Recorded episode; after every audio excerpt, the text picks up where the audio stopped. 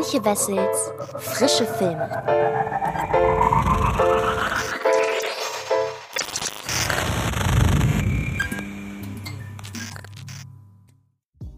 Hallo liebe Freds und herzlich willkommen zu einer neuen Folge von Frische Filme hier bei Fred Carpet beziehungsweise natürlich beim Frische Filme Podcast. Ich bin gerade noch total in diesen Moderationsduktus drin, weil ich gerade mein neues Video für das Frische Filme Ranking veröffentlicht habe, ähm, beziehungsweise aufgenommen habe. Und das passt. Ich kann an dieser Stelle einmal schon ganz kurz einen kurzen Vorgeschmack auf das geben, was denn kommende Woche im Frische Filme Ranking erscheint. Denn da geht es um zehn Regisseurinnen und ihre Filme, die man kennen sollte. Und das passt deshalb so gut, weil der erste Film, über den ich heute spreche, ebenfalls von einer Regisseurin ist. Er hat in diesem Jahr die Goldene Palme von Cannes gewonnen und ist durchaus umstritten. Die Rede ist von Titan, von der, von der französischen Regisseurin Julia Ducournau. Ich hoffe sehr, dass ich ihren Namen richtig ausspreche. Es ist auf jeden Fall die kreative Kraft hinter dem Film Raw, falls Genrefans unter euch diesen Film kennen. Und nun hat sie eben Titan veröffentlicht. Es ist wieder ein Film, in dem eine weibliche Hauptfigur und die Selbstfindung eben dieser im Mittelpunkt steht. Und worum genau es geht, das verrate ich euch jetzt. Und danach geht es an die Kritik. Viel Spaß dabei.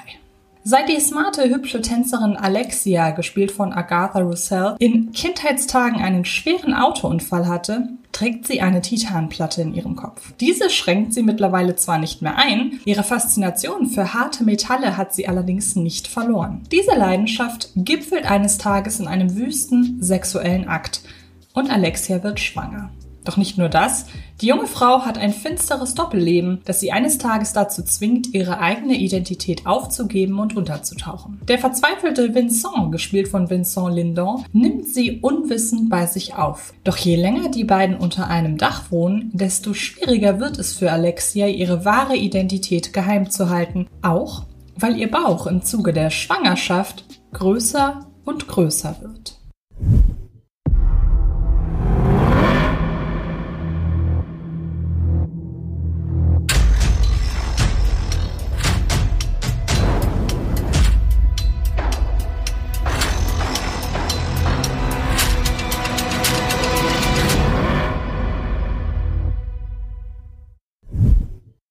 Verschmelzung von Mensch und Maschine ist so alt wie das Science-Fiction-Kino selbst. Häufig geht es dabei um die Frage, ob bzw. ab wann ein technologisches Konstrukt menschliche Empfindungen in sich trägt und daraufhin wie ein menschliches Wesen behandelt werden sollte. Aber auch darum zu hinterfragen, wo hier die Grenze verläuft. Raw-Regisseurin Julia Ducournau geht in ihrem in Cannes mit der Goldene Palme ausgezeichneten Fantasy-Thriller, sofern man den Film denn überhaupt in ein Genre einordnen kann, Titan, nochmal weiter. Ihre Geschichte hat zwar nichts mit künstlicher Intelligenz zu tun, um einen Hybriden aus etwas Menschlichem und etwas Nicht-Menschlichem geht es trotzdem. Subtil geht die auch für das Skript verantwortliche Dokono in Titan nicht vor, um hieraus größtmögliche Faszination zu schaffen. Direkt zu Beginn sehen wir die Protagonistin Alexia als Kind, wie ihr eine riesige Titanplatte in den Kopf implantiert wird. Kurze Zeit später hat sie Sex mit einem Auto. Ja, richtig gehört. Auf diesen Plot Während eine ganze Reihe Body-Horror-Filme und der französische Regie-Weirdo Quentin Dupieux sicherlich mächtig stolz, ließe sich eine solche Prämisse doch hervorragend ins allzu absurde, explizite Schocker-Kino oder wie im Falle von Rubber auch ins satirische drehen. Ducournau setzt diese Ausgangslage dagegen als Veranschaulichung der ultimativen weiblichen Objektifizierung, vergisst bei ihrer Fetischrekonstruktion allerdings das wohl wichtigste, ihre Hauptfigur.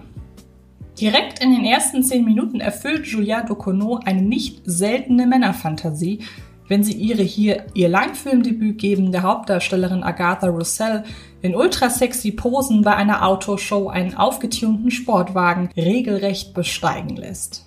Hier von einem sexuellen Akt zu sprechen, ist nicht weit hergeholt. Und wenn man so ins Publikum schaut, dann sieht man es den zahlreichen ausschließlich männlichen Zuschauern in ihren geiernden Blicken an, dass für sie hier gerade ein feuchter Traum in Erfüllung geht. Und selbst als unbeteiligte Person kommt man nicht umher, eine gewisse Erotik in Russells Bewegungen auszumachen. Umso härter ist schließlich der Bruch, wenn Alexia nach der Show ganz offensichtlich Sex mit eben jenem Sportwagen hat, auf dem sie vorhin noch so fantasieanregend getanzt hat. In so einem Moment funktioniert Dokonos Intention vortrefflich. Während man mit M-A-Doppel-N geschrieben, eben noch nicht wusste, wohin mit seinen Gefühlen, wenn da gerade eine knapp bekleidete, attraktive Frau ein genauso attraktives Vehikel begattet, fühlt sich der nächstkonsequente Schritt schon schmuddeliger an. Ein Close-up auf Alexias Hintern an dem Rußspuren erahnen lassen, was da gerade lediglich angedeutet zwischen ihr und dem Auto abging, erstickt jedwede Erotik im Keim. Manche Sachen sollte man eben nicht auf ihren Realismus abklopfen. Visuell allzu drastisch wird es derweil erst ab jenem Moment, ab dem sich Alexias wahre Hintergründe auftun. Eingeleitet von einer Szene, wie sie ins Kinojahr 2021, in dem unter anderem Filme wie Promising Young Woman und Last Night in Soho erschienen sind, respektive noch erscheinen werden, kaum besser passen könnte.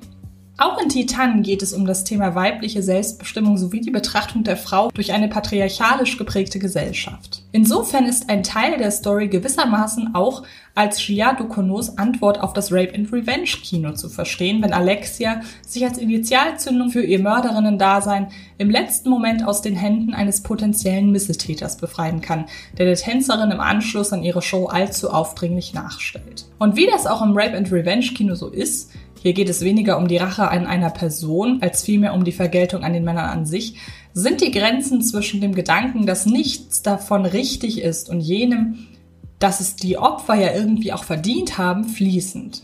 Schade ist, dass Ducournau diese Ansätze erst nur halbherzig verfolgt und im Anbetracht von Alexias Opfer nie ganz ersichtlich wird, inwiefern es sich bei diesen sogar um gezielt oder zufällig ausgesuchte Personen handelt und im weiteren Handlungsverlauf von Titan sogar vollends fallen lässt. Nachdem dieser Plotabschnitt für zwei besonders radikale Momente gesorgt hat, einmal steht darin eine Haarnadel, ein anderes Mal ein Stuhl im Zentrum, wendet sich Dokuno dem eigentlichen Schwerpunkt ihrer Story zu. Dass sich Titan in zwei Hälften teilen lässt, ist hier nicht Auslegungssache, sondern gezielt intendiert und der wohl größte Schwachpunkt am Film.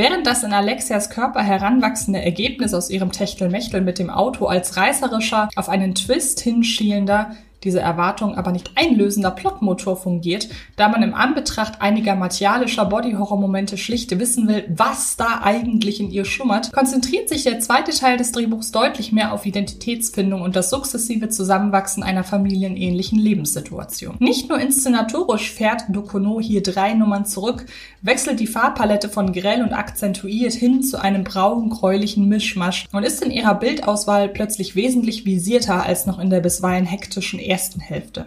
Das passt zur Story, die fortan weniger Prämissen, denn viel mehr charaktergetrieben ist. Die Hintergründe ob der Beziehung zwischen Alexia und Vincent, sehr intensiv gespielt von der Wert des Menschenschauspieler Vincent Lindon, sollen aus Spoilergründen an dieser Stelle nicht detaillierter ausgeführt werden. Doch auch ohne das Vorwegnehmen wichtiger Kleinigkeiten lässt sich das Urteil fällen, dass Titan seine Zweiteilung nicht gut tut. Seine unterschiedlichen Inszenierungsstile sind zwar reizvoll, können aber nicht kaschieren, dass beide Hälften nicht zu einer inhaltlichen Form finden. Beide Parts schauen sich wie gänzlich unterschiedliche Geschichten, wodurch Alexias Charakterentwicklung zu keinem Zeitpunkt greifbar ist. Es fühlt sich schlicht so an, als sähe man in der ersten Stunde einer völlig anderen Figur zu als in der zweiten. Ein emotionaler Punch infolge von Alexias Charakterreise bleibt somit aus. Das bedeutet jedoch längst nicht, dass Titan mit fortschreitender Laufzeit uninteressant wird. Einige der intensivsten zwischenmenschlichen Filmmomente finden sich in seiner zweiten Hälfte, was vor allem auf die Interaktion zwischen Agatha Roussel und Vincent Lindon zurückzuführen ist. Die zwischen hart und zart changierende Bande, die diese beiden grundverschiedenen Menschen im Laufe der Zeit knüpfen, wird immer wieder von konsequenten Body-Horror-Momenten durchbrochen, die im Anbetracht der Prämisse jedoch längst nicht so kurios ausfallen, wie man es erwarten würde. Und auch das Ende ist eher ein Understatement, wenn es die vermutlich krassen Erwartungen seines fantasierenden Publikums einfach unterläuft und den Film auf einer ungeahnt warmherzigen Note enden lässt.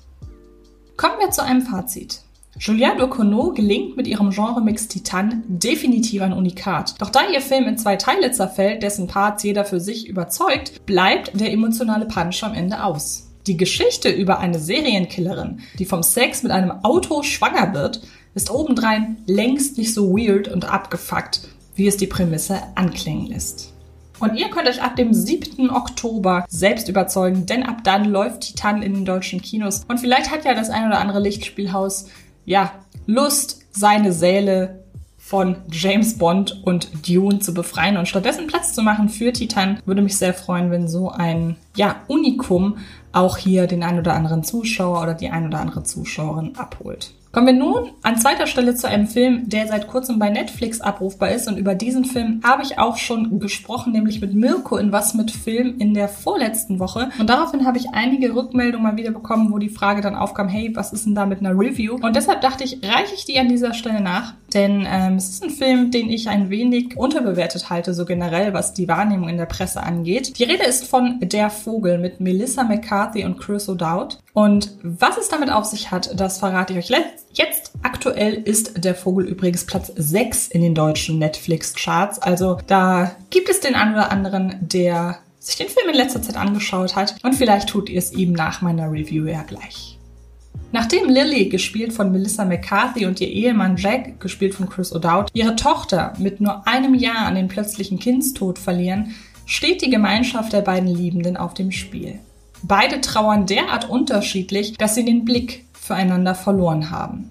Sie leben getrennt. Da erweist sich ein erbitterter Kampf mit einem territorialen Vogel um die Vorherrschaft in ihrem Garten für Lily als ein ungewöhnliches Ventil für ihre Trauer, das ihr mit der Unterstützung des Tierarztes Dr. Larry Fine, gespielt von Kevin Klein, letztendlich den Mut gibt, ihre Beziehungen zu kitten und ihre Fähigkeit zur Liebe wiederzuentdecken.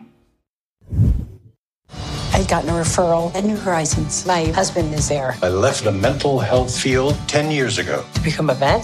Mm-hmm. That kind of weird? I just don't do this sort of thing anymore. No offense, but you can kind of tell.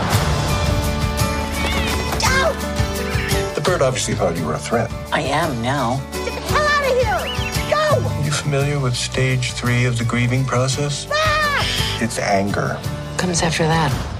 Depression. Great. I can't wait.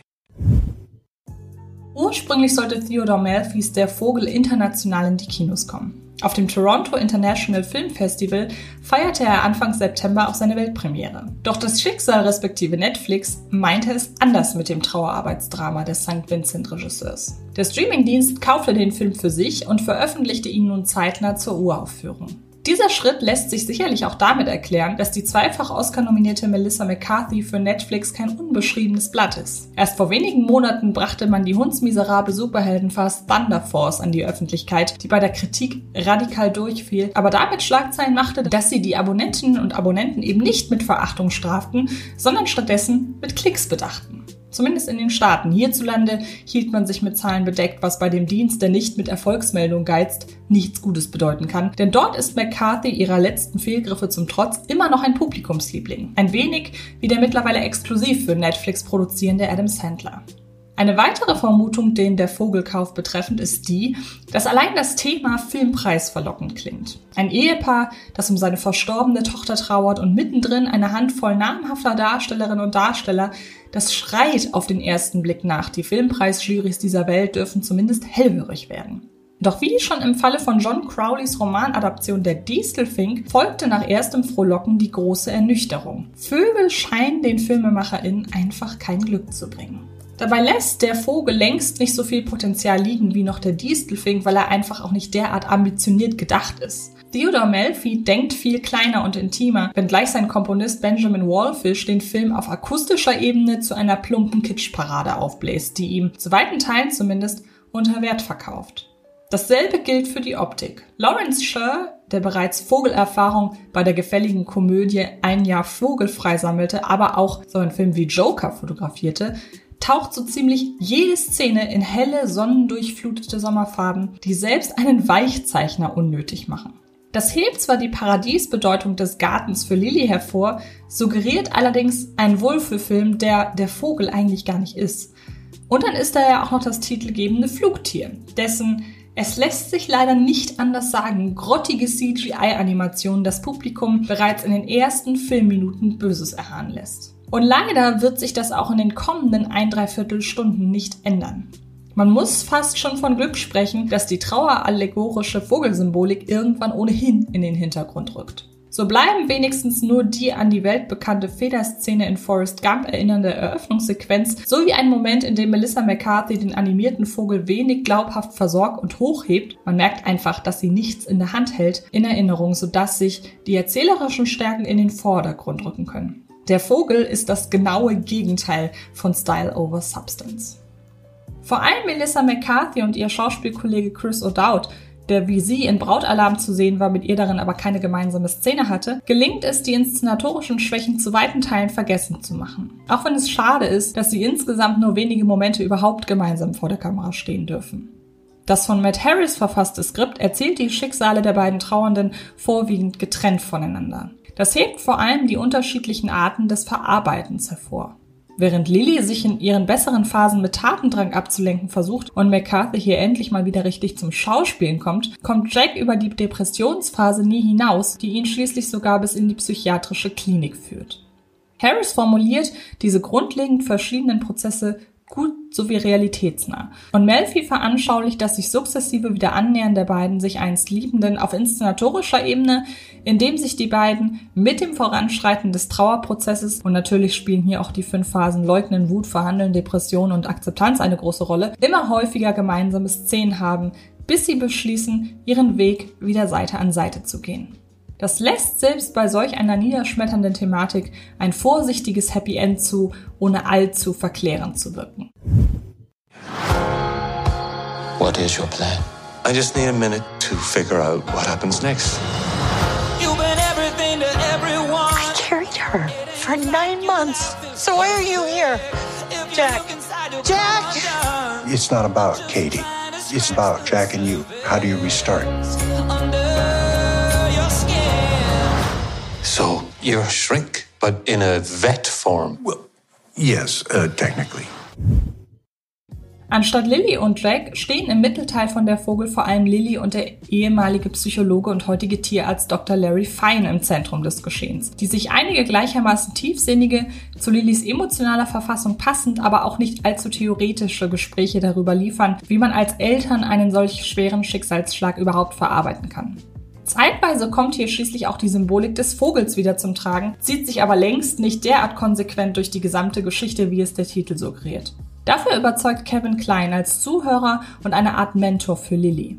Da kommt man um den Vergleich zu St. Vincent nicht umher, indem anstatt Klein Bill Murray die Rolle des lebensweisen alten Mannes übernahm. Mit dem Unterschied, dass es in der Vogel nie darum geht, irgendeinen weichen Kern unter einer harten Schale freizukratzen. Zwar zeigt Dr. Fein zunächst ein gewisses Desinteresse daran, seine Psychologiekenntnisse wieder hervorzukramen, um einer ihm fremden Frau zu helfen, doch schnell nähern sich die beiden an. In St. Vincent bestand der Reiz eher darin, die Unterschiede zwischen den beiden Hauptfiguren auszuloten. Ein erzählerischer Kniff, der aber auch gar nicht zu der Vogel gepasst hätte. Dafür ist der Film einfach wesentlich mehr Drama als Komödie.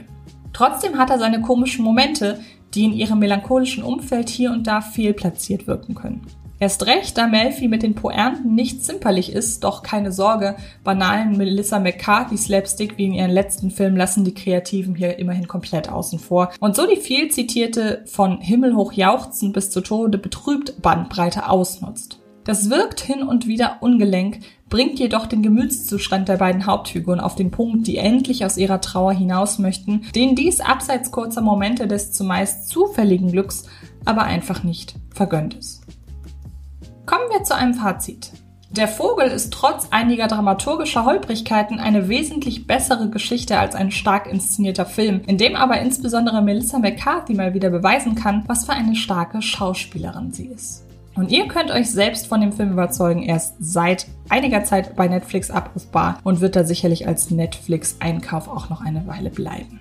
So, ich hoffe sehr, dass es euch mal wieder gefallen hat, mir ein wenig zuzuhören, wie ich über Filme spreche. Und äh, wer das weiter tun möchte, kann das, wie gesagt, auch im neuen Frische Filme Ranking auf YouTube tun. Oder aber ihr hört mich beim Filmgedacht Podcast. Denn in Filmgedacht geht es diese Woche um Disney-Schurken und um die Frage, wer Sydney und ich denn am ehesten wären, wenn wir ein Disney-Schurke wären. Ein sehr interessantes Experiment, das sehr tief in unsere Seele blicken lässt. Und ich hoffe, dass ihr uns danach noch ja, ähnlich positiv aufnehmt wie vorher. Ich bedanke mich fürs Zuhören und dann hören oder sehen wir uns in den nächsten Tagen garantiert irgendwo im Internet. Macht es gut und bis bald.